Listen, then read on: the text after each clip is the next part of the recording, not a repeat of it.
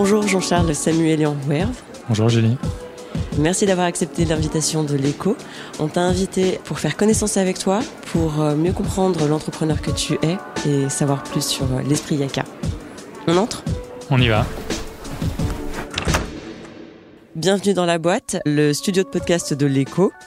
Comme tu peux le voir, c'est assez sommaire. Une chaise, une table, un micro, un casque, mais surtout un écran.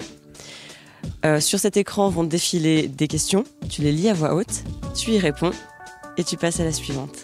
Ce qu'on te propose, c'est une interview un peu particulière, une interview miroir. Tu es seul face à toi-même, je suis en régie, je t'entends, je peux répondre à tes questions si tu en as. Ça va? Parfait, ma séance de psy. Petit point important, tu as un joker, un seul si tu dois passer une question. Et si tu as mis ton téléphone sur euh, mode avion, si tu es prêt, je te laisse mettre ton casque. Commençons par faire connaissance. Qui es-tu? Je suis Jean-Charles Samuelian Werve, le cofondateur et CEO d'Alan et papa de deux magnifiques enfants. Ma boîte en 30 secondes. Alan essaye de transformer la manière dont on vit notre santé pour que ce soit plus intuitif, plus holistique, plus préventif. En bref, avoir un partenaire santé tout en un qui accompagne les individus et les entreprises dans leur vie de tous les jours. Pitcher sa boîte, un exercice compliqué. Oui, c'est assez compliqué, parce que quand on est entrepreneur, on a beaucoup à dire, on est passionné, et l'exercice du pitch, c'est arriver à faire passer beaucoup de messages en peu de mots, et c'est pas ma grande force, comme vous le voyez maintenant. Enfant, quel était ton job de rêve? J'ai eu deux grandes phases, je pense. La première était de construire des stations de vie dans l'espace. C'était assez excitant. Euh, je l'ai toujours pas fait. Et la deuxième était d'être entrepreneur et de construire des choses plutôt dans la santé. Et j'ai de la chance d'être en train de le faire. Attention, maintenant, je dois répondre au tac au tac. Elon Musk ou Jeff Bezos? Je vais dire Bezos. Non, je ne sais pas. Euh, Elon Bezos, les deux, parce qu'ils sont tous les deux très rigolos. Steve Jobs ou Bill Gates? Je vais dire Steve Jobs parce que l'élégance du produit et la prise de risque étaient assez hallucinantes, mais je respecte énormément l'entreprise que Bill Gates a créée parce que c'était du génie aussi. Apple ou Android? Aujourd'hui Apple, alors qu'avant Android, car j'adore le fait que les nouvelles apps sont plutôt disponibles sur Apple et ça me permet de tester plein de choses. Tetris ou Fortnite? Étant un peu vieux, malheureusement, je n'ai joué qu'à Tetris, mais je crois que plus de monde joue à Fortnite aujourd'hui. Lève tôt ou lève tard? Plutôt lève tôt, j'aime bien me lever tôt et mes enfants ne me laissent pas le choix. Tu peux rencontrer Elon Musk pendant une heure, mais tu seras alors en retard pour la sortie des écoles. Tu acceptes? Oui, car je dis à mes enfants de sécher l'école et de venir avec moi.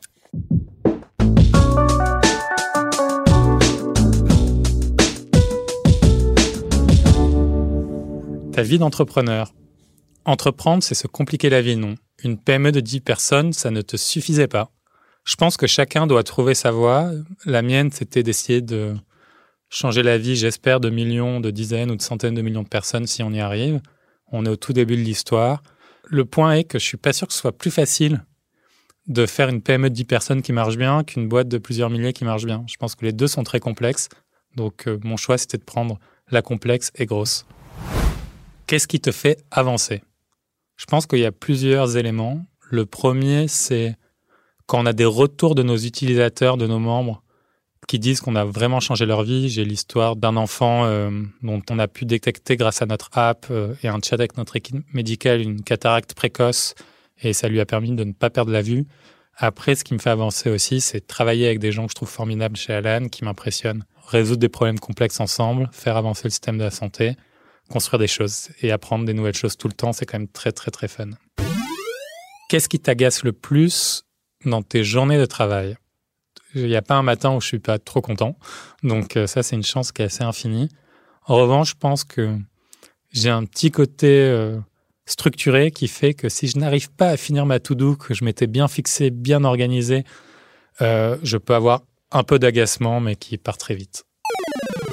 Tu t'es fait tout seul Non, je crois qu'on est fait avec des parents, si je me souviens bien. Et non, j'ai eu de la chance d'être euh, entouré de plein de personnes qui m'ont aidé à apprendre, que ce soit en les rencontrant, des mentors, des personnes avec qui j'ai pu parler, ma famille, ou en lisant ce qu'ils ont fait, et en, ou en les écoutant. Et je pense que grâce à eux, ça m'a façonné énormément. Quel est le meilleur conseil qu'on t'ait donné et le pire? Le meilleur conseil qu'on m'ait donné, c'est d'apprendre à croire en tes intuitions et à avoir un appétit pour le risque et à te pousser à dépasser tes limites, je pense. Et le pire, c'est peut-être aussi de suivre tes intuitions sans essayer de les confronter à, la réalité. Et donc chaque conseil est à double tranchant, il faut prendre beaucoup de distance. La principale leçon de ton parcours d'entrepreneur. Je pense qu'une des leçons qu'on a appris, c'est que, un, on peut apprendre à tout moment de la vie, donc on peut aller sur des nouveaux sujets, on ne connaît pas grand-chose, s'y mettre, travailler dur et apprendre, qu'il faut aussi ne pas s'arrêter au proxy et au on dit, il faut faire comme ça, c'est comme ça, et aller très profondément dans le texte de loi et construire le savoir et se différencier. En gros, les opportunités sont là où les autres s'arrêtent. Ta plus grosse erreur.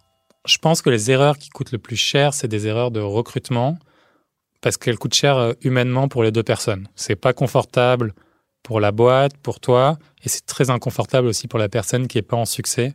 Et donc c'est jamais agréable. Et je pense que plus que ça, c'est et principalement dans le passé il y a longtemps, je pense qu'on aurait pu conduire des discussions pour euh, se séparer des gens de manière un peu mieux au début de l'histoire d'Alan. Mon coup de génie. Je ne sais pas si j'ai eu un coup de génie, mais je pense que si les choses les plus réussies qu'on a pu faire, c'est attirer et se battre très longtemps pour attirer quelques personnes que je considère comme géniales et avoir la chance de pouvoir travailler avec eux ou elles chez Alan. Et ça, je pense que c'est mon génie, c'est savoir avoir des gens qui sont géniaux qui travaillent avec moi. Chez Alan, tout est écrit. La culture de l'écrit, un réflexe de vieux. J'aurais tendance à dire que c'est plutôt la culture de l'oral qui est un réflexe des vieilles organisations qui ont peur de mettre leurs idées. Pour nous, la culture de l'écrit, c'est une culture qui permet d'être plus libre, de rendre l'information plus accessible, de faire que ce soit la voix la plus intelligente ou la meilleure intuition qui gagne et pas la voix la plus forte. Et du coup, on pense que c'est le futur. Attention, c'est le retour des réponses du tac au tac. Je me tiens prêt. Pour un entrepreneur, prendre des portes, ça peut arriver, c'est un passage obligé nécessaire, c'est la preuve qu'on fait fausse route. C'est un passage obligé nécessaire. On a pris des dizaines et des dizaines de portes euh, de gens qui nous disaient que notre idée était pourrie, qui voulaient pas investir chez nous, qui signeraient jamais un contrat avec Alan. Beaucoup ont changé d'avis. Faire pivoter son entreprise, ça peut arriver. C'est un passage obligé nécessaire. C'est une preuve qu'on faisait fausse route. Je pense que ça peut arriver et ça dépend de la taille du pivot. Je pense que des mini pivots, il y en a tous les jours euh, sur des idées, des intuitions, etc. Des très grands pivots, c'est pas une nécessité. Le plus compliqué, c'est de gérer 100 personnes ou gérer deux enfants. Ça dépend des heures de la journée.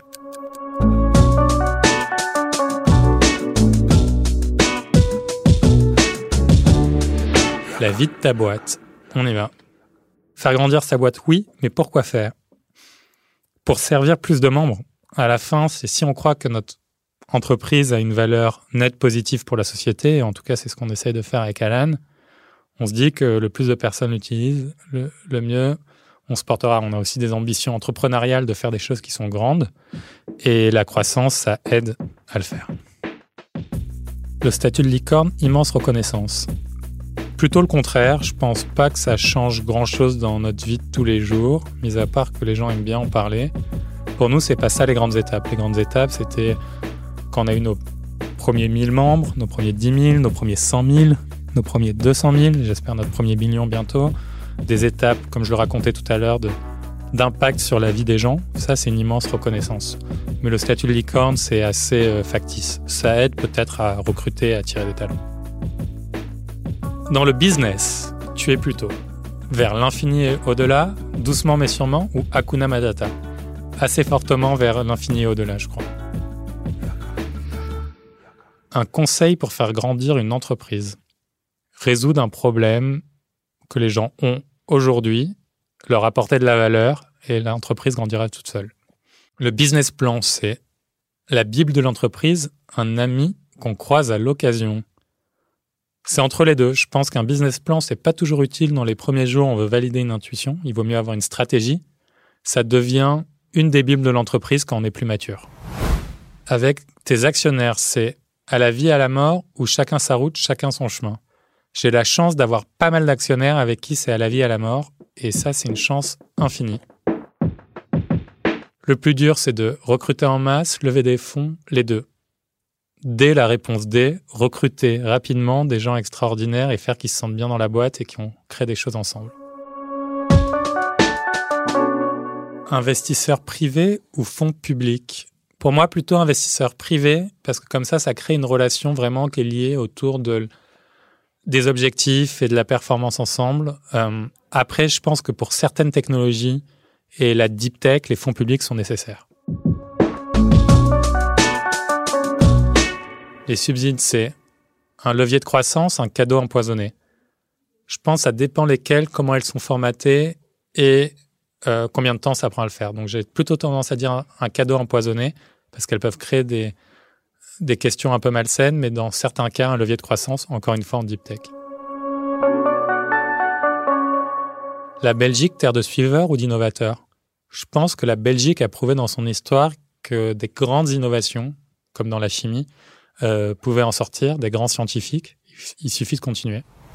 Pour toi, c'est quoi l'esprit IACA C'est un esprit d'entreprendre ensemble, en s'entraidant, pour faire en sorte que le territoire réussisse globalement grâce à la somme, à la multiplication de toutes ces réussites individuelles. Si tu avais une question business pour le mentor qui sait tout, ce serait laquelle? Quels sont les conseils que tu as demandé à ton mentor qui savait tout, que tu n'as pas écouté et que tu aurais aimé écouter? C'est tout pour cet épisode produit par l'Echo. Merci d'avoir écouté Jean-Charles Samuelian Werve de Alan. On continue nos rencontres avec ces entrepreneurs inspirants qui osent voir grand. Prochain invité à incarner l'esprit Yaka, Sébastien Deletaille.